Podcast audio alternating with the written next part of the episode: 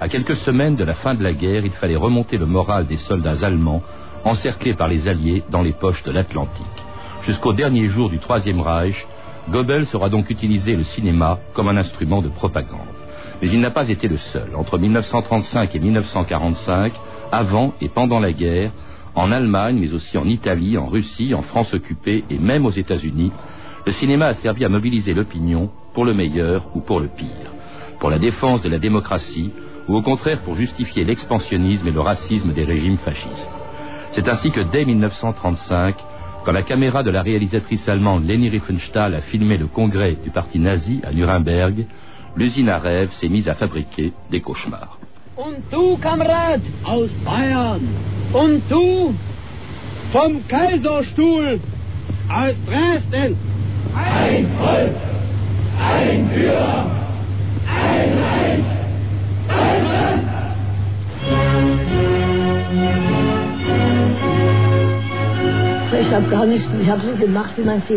J'ai tourné ces images, comme on tourne des images, sans me poser de questions, sans penser à leur impact. Pour moi, l'important était de faire de bonnes images. Mais je ne me suis pas soucié de l'effet qu'elles produiraient.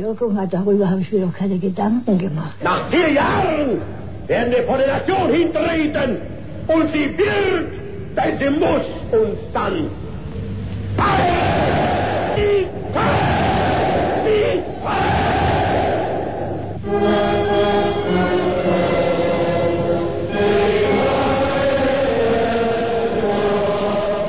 Ferraud, bonjour. Bonjour. Vous venez de publier un livre, Le cinéma, une vision de l'histoire, ou comment depuis sa naissance le cinéma représente l'histoire, mais dans le cas des films de Leni Riefenstahl, que l'on vient d'entendre, qui est morte il y a quelques jours, euh, c'est vraiment le cinéma lui-même qui a fait l'histoire, hein, quand il devenait de la propagande. Euh, ces films, Le triomphe de la volonté, dont on a entendu un extrait, ont vraiment exalté le régime nazi et de manière très efficace. Et contrairement à ce qu'elle a dit, on l'a entendu, elle savait très bien ce qu'elle faisait, Leni Riefenstahl. Elle savait très bien ce qu'elle faisait et Goebbels savait très bien ce qu'il lui demandait. Parce que l'idée centrale de Goebbels, c'est de faire du pouvoir un spectacle. Que le peuple allemand soit fasciné par ce qu'il voyait et ce qu'il verrait s'identifierait au Führer. Autrement dit, elle pouvait dire qu'elle ne faisait pas de propagande, mais elle faisait un spectacle qui servait le Führer. D'autre part, il faut quand même dire, de façon désagréable et méchante, que bien des cinéastes ont toujours dit qu'ils ne faisaient pas de politique. Il y en a un très grand nombre. Euh, je ne veux pas parler de Renoir qui a fait euh, des films colonialistes, euh, puis des films Front populaire, puis qui a failli faire un film pour Mussolini.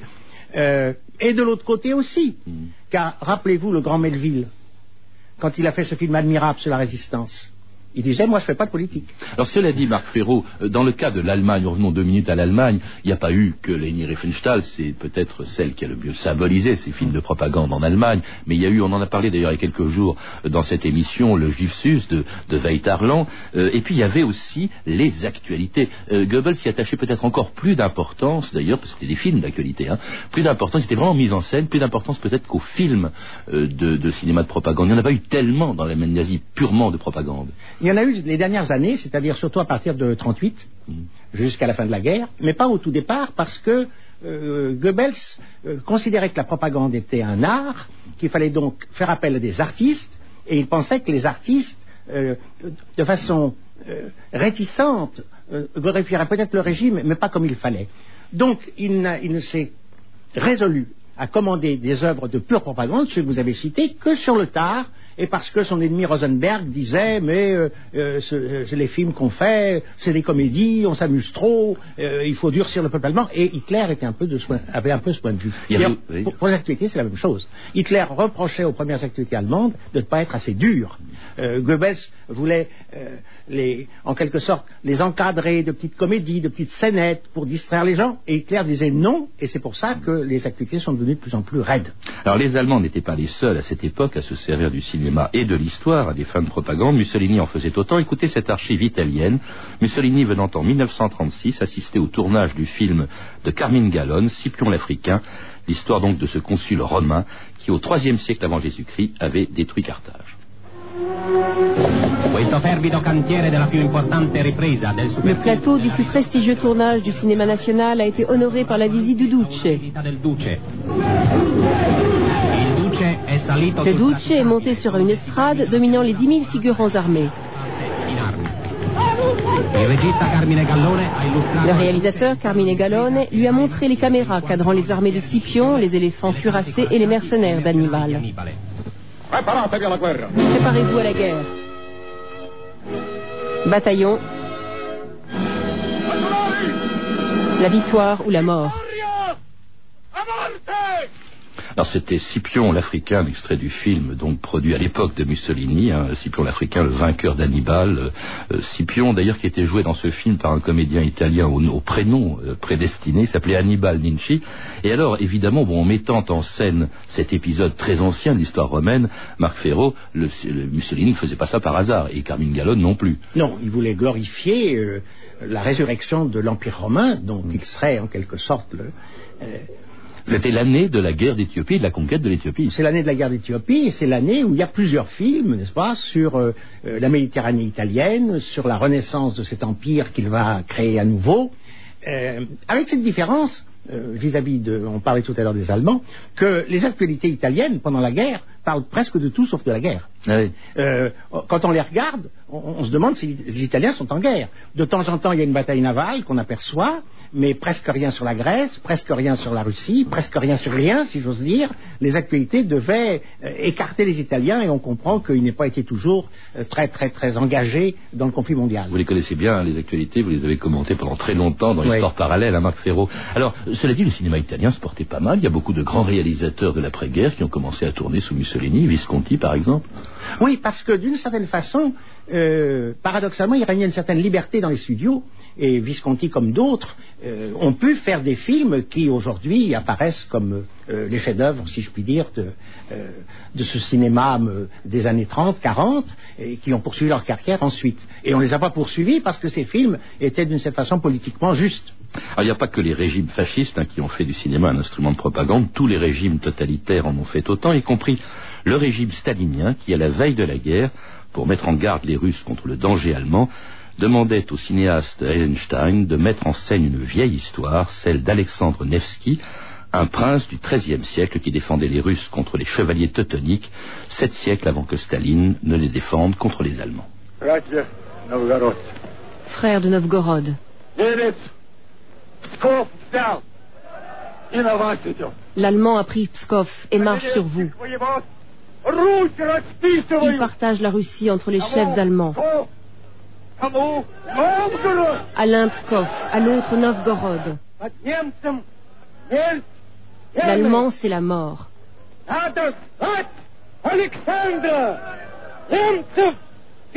Il faut appeler Alexandre pour battre l'allemand. Commande, prince, les guerriers de Novgorod. Sí, sí.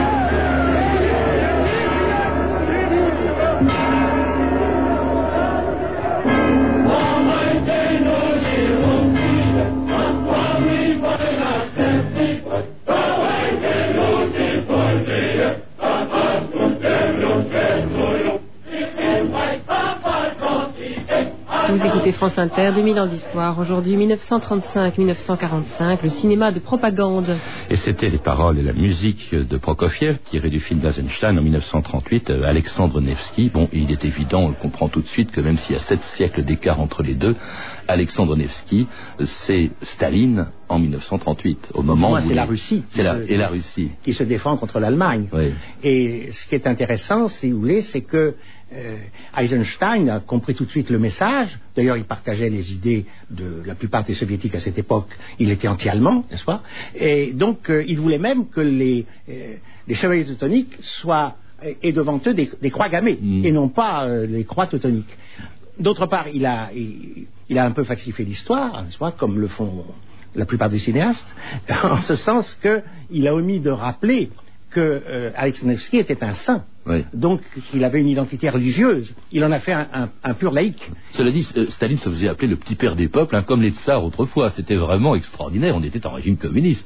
Oui, mais enfin, disons que euh, les classes populaires qui, grâce au, euh, à la terreur, avaient vu peu à peu leur statut s'élever et, et peu à peu le régime était devenu un régime populaires plébéiens, ces classes populaires en étaient reconnaissants à Staline. D'ailleurs, on voit bien que, euh, contrairement à ce que nous croyons, elles ont effacé le, le, goulag de leur mémoire et beaucoup de gens très âgés continuent à adorer Staline. On dit souvent, Marc Ferraud, que euh, en matière d'art en général, de cinéma en particulier, les régimes totalitaires ne donnent que des croûtes ou des navets. On peut dire qu'avec Eisenstein, c'est pas le cas. Et même beaucoup de films de propagande étaient quand même de qualité sur le plan purement cinématographique, indépendamment évidemment de leur contenu. Oui, parce qu'on pense à l'académisme. Par exemple, on pense qu'à l'époque de Napoléon, si vous voulez, euh, euh, un homme comme Napoléon n'était pas digne ou apte à, à gérer l'art. Donc, euh, comme on identifie les, les tyrans du XXe siècle à tous les dictateurs du passé, euh, on croit que. Mais en fait, en fait, euh, en Russie comme en Allemagne,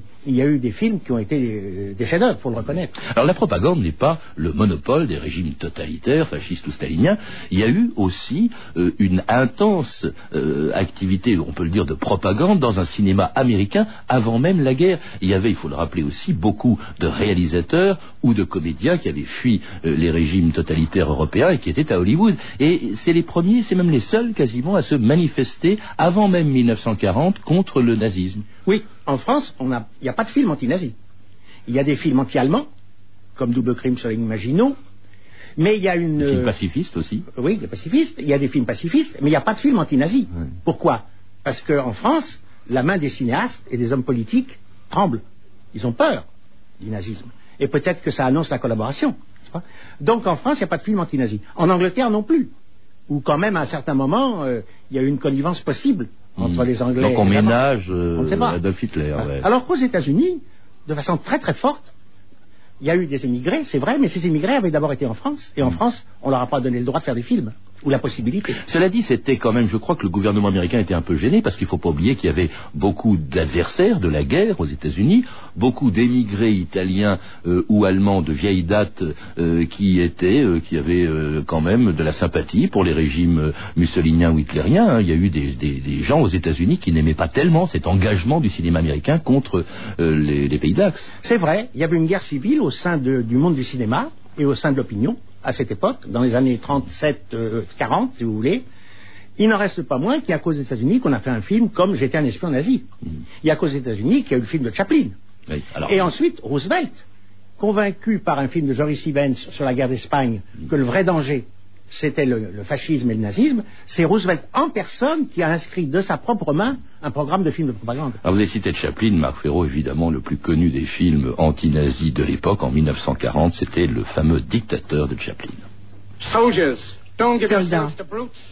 Ne vous donnez pas à des brutes, des hommes qui vous méprisent et vous traitent comme des esclaves, qui régimentent vos vies, vous disent ce que vous devez faire, penser, ressentir, qui vous affament, vous traitent comme du bétail ou de la chair à canon. Ne vous donnez pas à ces hommes contre nature, des hommes machines. Vous n'êtes pas des machines.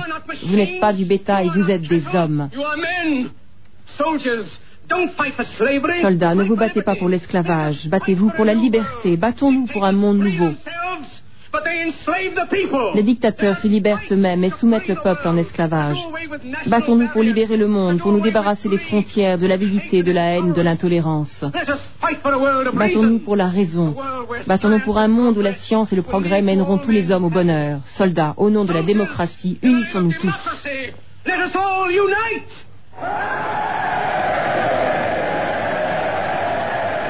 Alors c'était la fin du dictateur, le célèbre discours. Alors c'est évidemment c'est des paroles très belles, très graves. Cela dit, tout le film était plutôt sur le ton humo- humoristique. Euh, on se souvient euh, Chaplin se moquant euh, euh, véritablement de Hitler et de Mussolini. À tel point même qu'on a reproché au fond à Chaplin, savez, de ne pas prendre assez au sérieux ce qui était un véritable danger. Oui, mais c'est surtout le fait que quand ce film a été fait, on n'avait pas la mesure du génocide. Mm. Il n'avait pas eu lieu vraiment encore. Mm. Il y avait des camps de concentration sans doute, mais il n'y avait pas encore eu de massacre. Par conséquent, ce film a pu apparaître dans les années 45-48 comme un peu léger. Mm. Et aux États-Unis, on, on ne l'a pas apprécié autant que nous aujourd'hui, si vous voulez, parce qu'au fond, il était, il était anti-nazi, mais Charlie Chaplin n'avait pas encore la réputation d'un penseur de l'histoire. On voyait en lui un, un- un comique. Et, et surtout quelqu'un qui critiquait la société américaine. Donc il n'avait pas tous les suffrages pour lui et il a eu des ennuis avant de pouvoir projeter son film. On n'a pas vu euh, en France non plus d'autres films pendant la guerre qui, là, avec le, carrément le soutien du gouvernement euh, de Roosevelt, sont euh, carrément des films de propagande anti-nazis, anti-japonais aussi. Il y a eu ce fameux film de Capra qui était plus d'ailleurs un documentaire fait avec du montage d'archives allemandes ou japonaises et qui s'appelait Pourquoi nous combattons, je crois. Oui, mais ça, ça a été fait, mais on ne l'a vu nous qu'après-guerre. Mais Capra, Capra était colonel. Hein. C'est-à-dire, on avait mobilisé le cinéma aussi. On, a mobilisé le cinéma et comme je vous le disais, j'ai lu moi-même, j'ai vu moi-même, signé de la main de Roosevelt, un catalogue des films de propagande à faire. Il fallait qu'il y en ait deux ou trois en faveur de la France. Il fallait qu'il y en ait quatre ou cinq en faveur de l'Angleterre, un en faveur de la Norvège, etc., et deux en faveur de l'URSS, n'est-ce pas, pour la réhabilité. Oui, parce qu'on voit des films, euh, à l'époque, on les revoit encore de temps en temps euh, sur quelques chaînes de télévision, euh, on voit des films où l'URSS, qui est forcément l'allié, est littéralement encensée. On est avant la guerre froide. Voilà, elle est encensée, et il y a même un film comique, puisque pour montrer que c'est un allié fiable, on montre des campagnes russes n'est-ce pas, qui, où pullulent les petits cochons et les oies, plus peut-être qu'il n'y en a jamais eu dans tout le pays pendant ces années-là. Alors ce film, ces films, Marc Ferraud, évidemment, on ne les voit pas dans la France occupée, où le cinéma est quand même extrêmement florissant. Je crois que 220 films ont été tournés en France pendant la guerre. La plupart d'ailleurs n'étaient pas des films de propagande, hein, mais ils étaient contrôlés. D'abord, il y avait la censure, et puis il y avait la fameuse Continentale, cette maison allemande qui, contrôlait le cinéma français. Non, il n'y a pas eu de films de propagande. Les films de propagande, c'était les documentaires. Alors ces documentaires, en plus, je, dois ajouter comme témoin cette fois qu'ils n'ont pas eu beaucoup de succès. On ne les voyait pas, on sortait. Hmm. On sortait, on, huait les actualités. Et à ce moment-là, la police entrait, on allumait les salles. Et au moment des documentaires, quand c'était des, comme c'était eux des films de propagande, les gens restaient dehors et ils ne revenaient que pour le grand film. Par conséquent, on parle beaucoup plus de ces films de propagande euh, qui étaient donc des documentaires qui n'ont été vraiment vus par les Français. Enfin, c'était des documentaires ou des choses qui se présentaient comme telles. Il y a eu Le Juif Sus, le film allemand qui a été projeté. On ah bah lui, c'était pas un documentaire. Non, non, c'était un film, mais il y a eu aussi un film qui se voulait euh, documentaire et qui s'appelait, qui est sorti en salle en 1943, qui s'appelait Les Forces occultes, un film qui était très antisémite, anti-maçonnique, un film de Paul Rich, destiné évidemment à rendre les Juifs et les francs-maçons responsables de la guerre contre l'Allemagne, un film qui depuis 60 ans n'a jamais été projeté dans les salles ou à la télévision. C'était, c'est vraiment, il faut, il faut, on en écoutera quelques, euh, quelques extraits, mais on comprend pourquoi quand on voit euh, à quel point les films, les dialogues sont, sont écœurants. L'action donc de ce film de 1943 euh, est censée se passer dans une loge maçonnique juste avant la guerre en 1939. Pourquoi vouloir une guerre entre l'Allemagne et la France? Mon frère, vous n'avez pas la parole. Peu m'importe.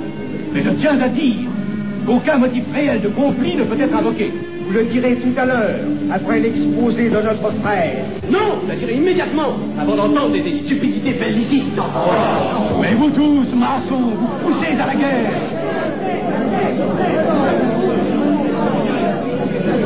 Pour que ce pays soit gouverné par vos lois, par les juifs et la maçonnerie surtout. Le peuple français ne se battra pas pour défendre une idéologie fumeuse, un régime ignoble, une république pourrie.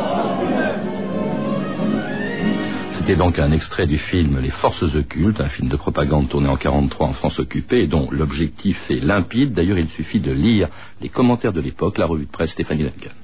Le 9 mars 1943, hein, le film Forces occultes est présenté pour la première fois au cinéma des Champs-Élysées à Paris en grande pompe, avec en première partie un court-métrage avec Fernandel.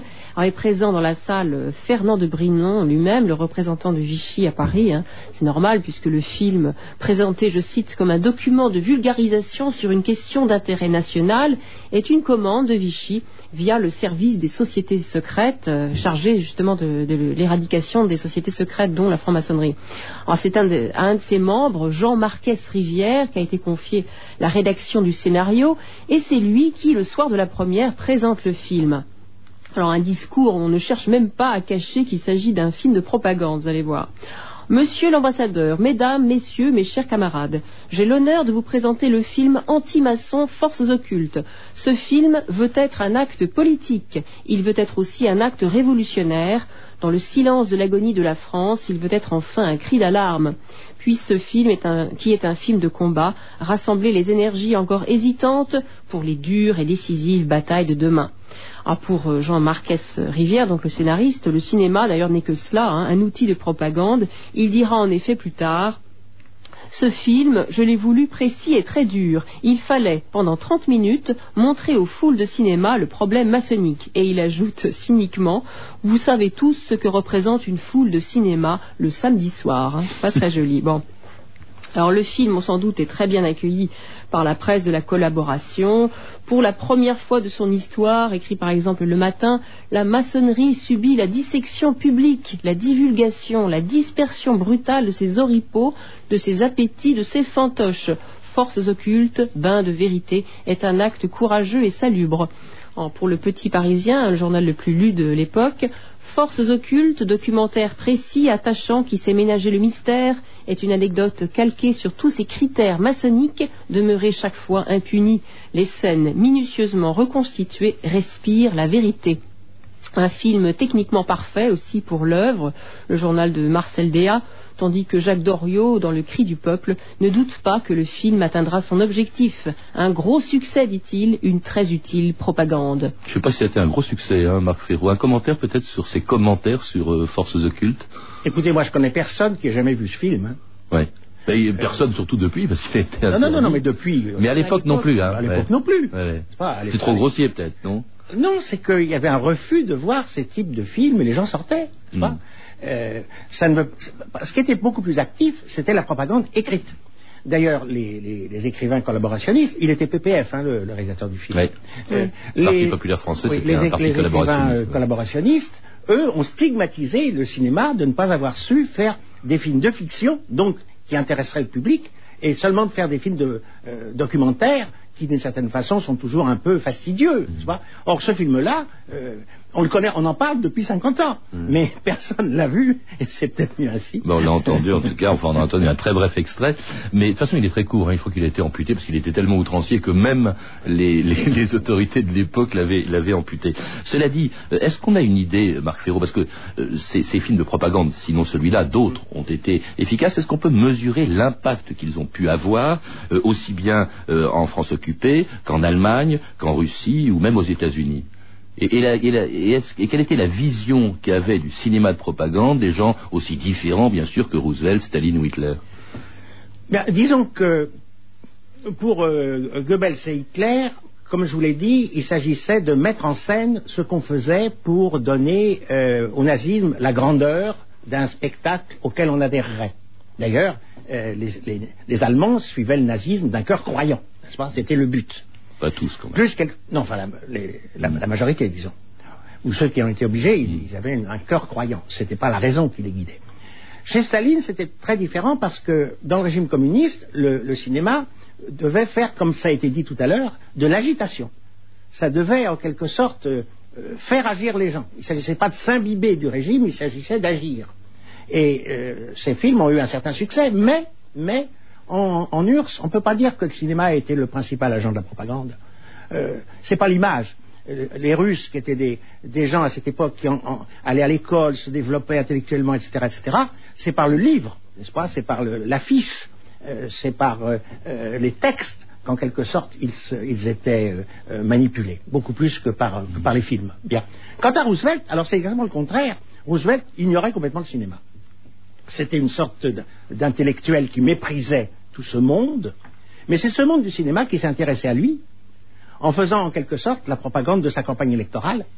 Et du coup, l'œil de Roosevelt s'est allumé et au, euh, au causerie au point du feu, qu'il avait eu l'idée euh, d'inaugurer, ce que fera France bien plus tard en France, au causerie au point du feu, qui était son invention, si je puis dire, de propagande, il a peu à peu substitué le cinéma et comme je vous disais, il a alors soutenu Capra, Ford, etc., pour qu'on fasse des films, n'est-ce pas, sur tous les terrains, la famille américaine, la démocratie, les alliés, etc. Et c'est lui qui s'est le plus engagé, si je puis dire, j'allais dire presque plus que les autres, qui, euh, d'une certaine façon, n'avaient pas mesuré ce qu'on pouvait faire avec des films drôles et de fiction. Et parfois très beaux, comme Casablanca, qu'on n'a pas cité. Enfin, il y en a beaucoup de, cette époque. Merci en tout cas, Marc Ferraud. Je rappelle donc que vous êtes l'auteur euh, d'un livre, Cinéma, une vision de l'histoire, un livre magnifiquement illustré et qui a été publié aux éditions du Chêne. Vous avez également écrit Cinéma et Histoire, publié chez Folio Histoire, ainsi que, sans rapport avec le cinéma, Le choc de l'islam, qui vient d'être réédité chez Odile Jacob. Enfin, Histoire de France, paru chez le même éditeur, donc Odile Jacob, et signé par Marc Ferraud, donc qui était mon invité aujourd'hui. Il y avait bien sûr beaucoup d'extraits de films dans cette émission, dont Alexandre Nevsky d'Eisenstein, Forces occultes de Paul Rich, Le dictateur de Chaplin, ainsi qu'un extrait d'un documentaire de Sandra Mesberger sur Leni Riefenstahl, diffusé dans une soirée théma de la chaîne Arte.